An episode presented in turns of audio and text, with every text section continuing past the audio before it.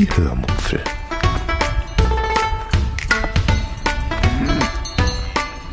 Aus dem Tagebuch einer Allgäuerin.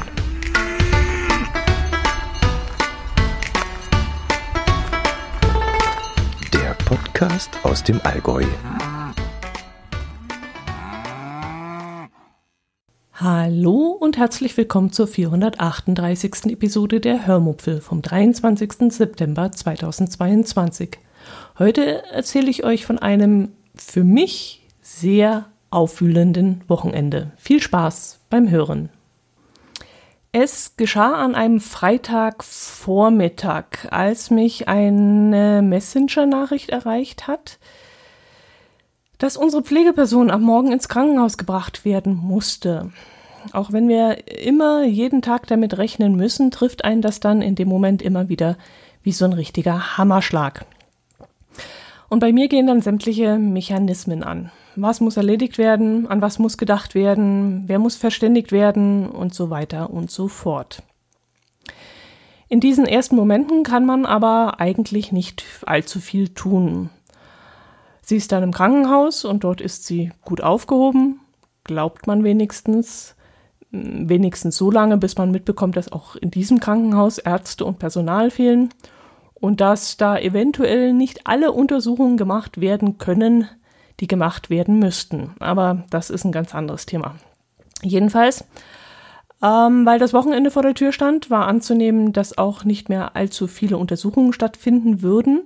Außerdem gab es zu diesem Zeitpunkt auch noch pandemiebedingte Zugangsbeschränkungen so dass unser, ja, unser Handlungsspielraum soweit erstmal eingeschränkt war. Es dauerte dann aber nicht lange und die Pflegeperson rief mich dann hörbar verwirrt aus dem Krankenhaus an und orderte ihren halben Haushalt, den sie unbedingt im Krankenhaus bräuchte. Ja, und was macht man da? Nimmt man diese Wünsche ernst und fängt dann an zu rotieren oder ignoriert man sie erst einmal und wartet ab, bis sich die Verwirrung und die Person dann erstmal beruhigt hat? Naja, ich neige dazu, dann gleich mal zu rotieren und alle Hebel in Bewegung zu setzen. Also fuhr ich meinen Kreislauf dann von 0 auf 180 Umdrehungen hoch und fuhr dann erstmal mehrmals durchs halbe Allgäu, um alles vermeintlich Wichtige und Unwichtige zu organisieren und ähm, ja, mich auch dann um die verwaiste Wohnung zu kümmern, Kühlschrank zu leeren, Müll zu leeren, Fenster zu schließen, Lichter zu löschen, Wohnungstür abzuschließen, also ein Zeug, was halt immer in diesem Moment liegen bleibt, wenn die Wohnung fluchtartig verlassen wird und man eben nicht weiß, wann die Bewohnerin wieder zurückkehrt. Das Schwierigste an der ganzen Sache war aber eigentlich, dass die Pflegeperson selbst zwar noch telefonieren konnte, aber geistig eigentlich nicht mehr, ja, wie soll ich sagen, Zusammenhänge nicht mehr verstanden hat. Sie wusste dann teilweise nicht, mit wem sie gerade sprach oder kapierte auch einfache Zusammenhänge nicht, zum Beispiel auch den Hinweis, dass man jetzt momentan nicht einfach so ins Krankenhaus rein und rausmarschieren kann, wie man will, sondern immer nur eine Person pro Tag und auch nur mit einem negativen Corona-Test, für den man dann auch momentan durchs halbe Allgäu fahren muss, um ihn überhaupt zu bekommen. Lange Rede, kurzer Sinn. Es waren 24 vor allem für den Kopf sehr stressige Stunden, in denen ich mein Podcast-Intro, das ich als Klingelton in meinem Handy eingespeichert habe, ein paar Mal zu viel hören musste. Äh, Memo an mich, ich muss den Klingelton unbedingt wieder abändern. Äh, ja, vielleicht nehme ich da Highway to Hell oder irgend sowas. Gut, äh, nach, wie gesagt, 24 stressigen, turbulenten Stunden und zwei Migräneattacken später beschloss ich dann, den Kopf einfach mal frei zu radeln. Ich hatte mir schon seit Wochen vorgenommen, mal wieder ein Feuerwehrfest in meiner alten Heimat zu besuchen. Eigentlich habe ich mir das schon seit Jahren vorgenommen, aber bis jetzt jedes Mal den Termin verpasst. Dieses Jahr hatte ich mir den Termin aber im Smartphone hinterlegt und wegen dieser Umstände, die da gerade herrschten, wäre es beinahe wieder ins Wasser gefallen wäre ja auch nicht schlimm gewesen. Es gibt ja auch noch ein nächstes Jahr. Aber naja, ich überlegte dann hin und her und dachte mir, okay, eine Stunde hinradeln, eine Stunde dort sein und eine wieder zurück, das sind drei Stunden Auszeit. Die kann ich mir durchaus jetzt mal nehmen und dann bin ich soweit wieder aufgetankt, dass dann die nächste Herausforderung gemeistert werden kann. Also bin ich dann aufs Rad gestiegen und bin losgefahren, wobei es schon sehr grenzwertig war. Man ist ja dann mit dem Kopf doch ganz woanders und wenn man dann nicht gerade Nebenstraßen oder Fahrradwege fährt, wo man nicht ständig auf den Verkehr achten muss, dann ist das schon ein bisschen, ja. Aber glücklicherweise ging es viel bergauf, sodass ich dann irgendwann sowieso nicht mehr anders konnte, als mich aufs Radeln zu konzentrieren und zu gucken, dass ich da den Berg hochkomme. Und äh, ja, jetzt muss ich euch was zu dem Ziel erzählen meiner Fahrt, warum ich ausgerechnet dorthin wollte zu diesem Feuerwehrfest. In dem Dorf bin ich zwei Jahre zur Schule gegangen, habe dort auch meine Lehre gemacht und habe dort meine wilden Jahre erlebt. Ich nenne sie immer meine Sturm- und Drangzeit. Es waren ein paar sehr aufregende Jahre mit relativ kurzen Nächten und naja, ihr wisst selbst. Aber warum ich mich an dem Tag dort hauptsächlich hingezogen fühlte und unbedingt dorthin wollte, war eben die Tatsache, dass ich dort vor allem meine Lehre gemacht hatte. Das war damals ein sehr kleiner Betrieb, dem es auch nicht wirklich gut ging. Ich sage da immer, wir waren drei Angestellte und vier Chefs und ein, eine, ein Chef war davon die Bank. Ich bekam dann als Lehrling mein Gehalt immer drei Monate später und damit ging es mir wirklich noch richtig gut, denn die Gesellen, die gingen da teilweise fast leer aus und denen ging es da wesentlich schlechter. Die mussten auch Miete bezahlen und Familie ernähren und alles und ja, da ging es mir mit meinem kleinen Gehalt noch relativ gut. Das wurde auch von allen, glaube ich, immer als erstes bezahlt, war ja auch am einfachsten die paar hundert Euro. Ja, und das war dann auch der Grund, warum ich nach meiner verkürzten Lehrzeit gleich das Weite gesucht habe diese Unsicherheit. Und ähm, drei Monate später hat der zweite Lehrling den ba Laden dann pro forma übernommen, damit er seine Lehre überhaupt fertig machen konnte. Aber das ging dann leider auch nur zwei kurze Jahre waren es, glaube ich, gut und dann war da endgültig Schluss. Ein weiterer erwähnenswerter Punkt ist auch, dass ich zeitweise die einzige Frau dort war. Und da es ein damals männerdominierter und sehr handwerklicher Beruf war, war ich nicht nur das Küken, sondern auch das Mädchen, auf das man so ein bisschen aufpassen musste. Und in diesem Zusammenhang sind Dinge passiert, also das darf man heute gar nicht mehr erzählen. Aber es war wirklich eine sehr lustige Zeit und ich erinnere mich sehr, sehr gerne daran zurück. Gut, jetzt liegt aber meine Lehrzeit schon eine ganze Weile zurück. Eine sehr lange Zeit zurück. Und seit ich, seitdem ich das Dorf damals verlassen habe, habe ich nie wieder etwas von meinen Kollegen gesehen oder gehört. Mein Lebensmittelpunkt hat sich danach komplett verschoben und ja, dadurch lief man sich einfach nicht mehr über den Weg. Tja, und nun wollte ich eben mal zu diesem Feuerwehrfest hinfahren und schauen, was aus den Männern geworden ist. Da sie damals alle in der Feuerwehr oder in der Blasmusik waren, war ich mir relativ sicher, ein paar von ihnen zu treffen. Allerdings, als ich da so auf meinem Fahrrad, Fahrrad saß und dahin strampelte, dachte ich mir dann irgendwann, Moment mal, der Chef müsste ja jetzt auch schon so um die 80 sein. Ob der überhaupt noch lebt? Und mein Ausbilder und Excel, die müssten so um die 60 sein und grau oder mit ohne Haare. Würde ich sie da überhaupt noch wiedererkennen? Und das Fest, das war ja das Highlight des Dorfes und gerade jetzt nach zweijähriger Pause wird es vermutlich recht gut besucht sein. Ob es dann überhaupt noch jemanden, ja, ob ich die überhaupt noch in diesem Gefühl finden würde? Ja, und dann verließ mich da so ein bisschen der Mumm. Und ich wollte eigentlich schon umdrehen. Als ich mir dann allerdings dachte, ach, ist doch scheißwurscht, dann ist es halt so. Hauptsache, du denkst jetzt mal ein paar Stunden an was anderes. Geh einfach ohne Erwartung an die Sache ran und fertig. Als ich dann im Ortskern ankam, hörte ich dann schon die Blasmusik.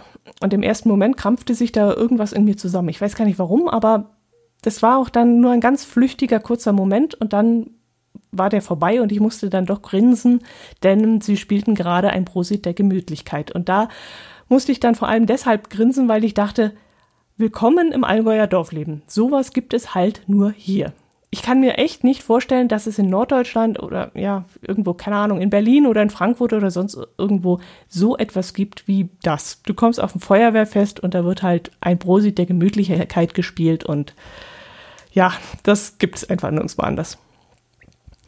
Ich schob dann mein Fahrrad Richtung Festgelände und schaute mich dann eine ganze Weile um, wo ich denn mein Fahrrad sicher und im Schatten abstellen könnte. Das dauerte eine Weile. Und ich schaute und ich schaute und ich dachte dann, wow, verdammt viele Menschen hier. Das wird wohl nichts werden. Hier werde ich definitiv niemanden finden bzw. überhaupt wiedererkennen. Da werde ich mich vielleicht, wenn ich allen Mut zusammennehme, mal durch die ganze Feuerwehrbelegschaft durchfragen müssen und mal fragen, ob der eine oder andere den einen oder anderen kennt. Ich bin ja da auch inzwischen eine Fremde und wer weiß, ob die mir dann überhaupt antworten. Gut. Irgendwann beschloss ich dann, mein Fahrrad hinter der Bühne in den Schatten zu stellen. Dort waren so schwere Begrenzer hingestellt worden, an dem ich dann mein Fahrrad anschließen konnte. Das dauerte dann auch eine ganze Weile, bis ich so den Helm und den Computer verräumt hatte, den Akku und das Fahrrad abgeschlossen hatte. Ja, und ich nöle mich da gerade so aus, als ich ja, als ich mich dann, als ich dann fertig bin und mich da umdrehe, steht da plötzlich mein Ausbilder. Und ich musste so dermaßen losprusten, also sowas gibt es ja wirklich nicht. Da kommst du nach Jahrzehnten wieder zurück, Himmel und Menschen sind unterwegs und der erste, den du siehst, ist ausgerechnet dein Ausbilder. Ich habe dann erstmal mich beruhigt und habe ihn dann angegrinst und habe dann Servus Wolfi gesagt und äh, er hat dann auch zurückgegrüßt, gegrüßt, Servus, die, wie geht's, hat er geantwortet. Und für einen kurzen Moment habe ich da schon gedacht, sag bloß, der kennt mich. Aber wirklich nur einen ganz kurzen Moment, denn dann war mir klar, dass das gar nicht sein kann. Aufgrund seiner direkten Begrüßung, denke ich mal, wollte er nur überspielen, dass er in Wirklichkeit keine Ahnung hat, wer da gerade vor ihm steht. Und das habe ich ihm dann auch gesagt, nämlich, nee, Wolfi, du kennst mich definitiv nicht mehr du weißt nicht, wer ich bin. Und da musste er es dann auch zugeben, dass er tatsächlich nicht weiß, wer ich bin. Und als ich ihm dann sagte, wie viele Jahre das her ist und ich dann meine Sonnenbrille runtergenommen habe, da hat er sich fast auf den Hosenboden gesetzt. Also er war völlig platt und konnte es nicht fassen. Ich habe ihn dann natürlich gleich ausgequetscht, wo er denn jetzt arbeitet und wo er lebt und wie er lebt. Ich wollte natürlich alles wissen und natürlich auch, wie es den anderen geht, den, dem anderen Gesellen zum Beispiel. Und da hat er dann das Lachen angefangen und gesagt, dass der Geselle bestimmt auch da ist und der sei eigentlich immer da und der wird sich bestimmt riesig freuen, wenn er mich sieht. Und da wurde mir ganz anders ums Herz. Das war so, keine Ahnung, wie so eine Zeitreise, als wäre ich wieder der Stift von damals, das kleine Mädel und alles wäre wie früher. Und wenn jetzt die Tür aufgegangen wäre von, vom angrenzenden Feuerwehrhaus, und da, da wären dann die Maschinen gestanden, die wir damals bedient haben. Dann hätten wir uns einfach wieder hingestellt, der Ausbilder mit einer Zigarette im Mundwinkel, der Xell mit seiner Latzhose und ich mit dem Spachtel in der Hand. Und es wäre definitiv wieder wie damals gewesen. Also das ist wirklich sehr seltsam gewesen, die Situation. Ich, ja, ich war nur zweieinhalb verdammt kurze Jahre damals dort in der Lehre und die waren offenbar so intensiv, also unglaublich das war wie so ein, wie so ein Zeitflash war das in dem Moment. Ja, und dann wollte ich erstmal alleine ein wenig übers Fest bummeln. Ich musste die Begegnung mit ihm dann erstmal verdauen. Ich habe mir dann was zu trinken geholt und die Menschen ein wenig beobachtet und habe mir überlegt, wo ich mich hinsetze und habe ein statiges Plätzchen gesucht und schaue so übers Gelände, als mein Ausbilder dann nach ein paar Minuten wieder auf mich zugerannt kam, freudestrahlend und breit grinsend und mich fragte, ob ich den Gesellen schon gefunden, äh, gesehen hätte. Und als ich dann verneinte, sagte er, folgen, sofort mitkommen. er muss den Gesellen dann wohl schon vorgewarnt haben, denn als ich ihn noch verunsichert und irritiert angeschaut habe, weil ich versucht habe, ihn irgendwie wiederzuerkennen, seine Gesichtszüge wiederzuerkennen, da wäre er mir am liebsten schon um den Hals gefallen und rief schon von weitem meinen Namen. Ich war so perplex, ich, ja, Wahnsinn. Ihr müsst bedenken, das waren damals junge, gestandene Mannsbilder. Und jetzt, naja, die waren halt nicht mehr ganz so jung und nicht mehr ganz so, naja, irgendwie hatte ich sie größer und beeindruckender in Erinnerung. Also ich weiß nicht, kennt ihr das? Ihr wart als Kind irgendwo an einem Ort, an einem Urlaubsort oder so und da war alles riesig und gigantisch und toll. Und als Erwachsener fahrt ihr nach Jahren wieder einmal dorthin und plötzlich kommt euch alles so klein vor, als wäre die Welt auf ein Miniaturwunderland geschrumpft. Und ich kann euch sagen, das geht auch mit Menschen. Also dieser bullige, laute, krawallige Typ von damals, der war plötzlich gar nicht mehr so bullig und krawallig. also das liegt vermutlich daran, dass ich nicht mehr das kleine Mädchen von damals bin. Also ich bin ja auch erwachsen. Ich bin ja auch gewachsen. Also von dem her. Ja. Aber es war trotzdem wieder gleich, ja, wie soll ich das sagen? Es war wieder, wieder da, dieses, dieses Herzgefühl, diese innere Wärme. Also ich hätte damals schon nichts auf diese Jungs kommen lassen und das war dieses Mal auch wieder so. Also das war so ein, das war immer noch dieses gleiche tiefe Vertrauen wie damals. Es war wirklich irre, als wäre nie etwas gewesen, als wäre ich nie weg gewesen. Ach ja, das war wirklich ein unglaublicher Tag. Nach 24 Stunden Dauerstrom im negativen Sinne erlebt man dann solche positiven Dinge, solche, solche Gefühle, solche Gefühlsturbulenzen. Ja, das war wirklich gut, dass ich da diesen Break gemacht habe und einfach mir diese kurze Auszeit genommen habe. Und das hat mir dann wieder wahnsinnig viel Kraft gegeben. Und ähm, ja, immer wenn ich dann hinterher wieder unter Strom stand, dann habe ich jede Sekunde, in der irgendwie ja eine Wartezeit war, habe ich dann dieses Erlebnis wieder in Erinnerung gerufen und musste dann lächeln und ähm, habe mich dann wirklich ertappt, dass ich dann erst vor mich hingestiert habe irgendwo hin und plötzlich grinsen musste und ja, ich habe dann an dieses Wiedersehen gedacht und das war einfach wunderbar. Gut, ähm, was gibt es sonst noch zu erzählen? Ja, ähm, erstaunlicherweise habe ich trotz der ganzen angespannten Situation wieder einmal ein Buch gelesen. Hm, derer sogar zwei. Nachdem ich jetzt bestimmt schon über zwei Jahre lang immer wieder verzweifelt versucht habe, mal wieder etwas zu lesen und immer wieder mittendrin abgebrochen habe, ich weiß nicht, wie viel angefangene Bücher hier bei mir liegen. Keine Ahnung. Hat es Mark Ellsberg nun geschafft, dass ich mal wieder drangeblieben bin und tatsächlich ein ganzes Buch durchgelesen habe. Ich habe den Thriller Blackout gelesen und muss sagen, das war wirklich der perfekte Zeitpunkt dafür. Nicht wegen mir jetzt gerade, sondern wegen dem Buch und der politischen Lage, die unser aller Leben momentan so beeinflusst. Nämlich vor allem die Energiekrise. Die meisten von euch werden das Buch zwar schon kennen, denn Mark Ellsberg ist ja ein Bestseller-Autor, den inzwischen vermutlich jeder kennt, aber ich erzähle trotzdem kurz, worum es darin geht. Auf der Welt scheint es gerade recht harmonisch zuzugehen. Jedenfalls entnahm ich nichts Gegenteiliges aus diesem Buch. Es gibt also keine Spannungen zwischen Ost und West, keine Spannungen zwischen Russland und dem Westen, nicht zwischen China und Amerika. Also alles schien zu diesem Zeitpunkt relativ ruhig zu sein, als plötzlich in ganz Europa und eine Woche später auch in Amerika die komplette Stromversorgung zusammenbricht. Warum das passiert, erfährt man erst ein Stückchen später, interessierte mich aber auch erst später. In dem Moment war ich erst einmal neugierig, was das fürs alltägliche Leben bedeutet, wenn plötzlich der Strom weg ist. Für ein, zwei Stunden bringt man vielleicht, ja, da denkt man nicht grundsätzlich, dass das ein Drama ist. Okay, die Ampeln fallen vielleicht aus, in großen Städten verursacht das vielleicht ein Verkehrschaos aber den Großteil der Menschheit wird das jetzt erstmal nicht berühren. Okay, die U-Bahn fallen aus. Hm. Nach meinem Gefühl auch erstmal nicht lebensbedrohlich, aber ich lebe ja auch auf dem Lande, kann das jetzt nicht so einschätzen. Ja, nicht lebensbedrohlich oder doch?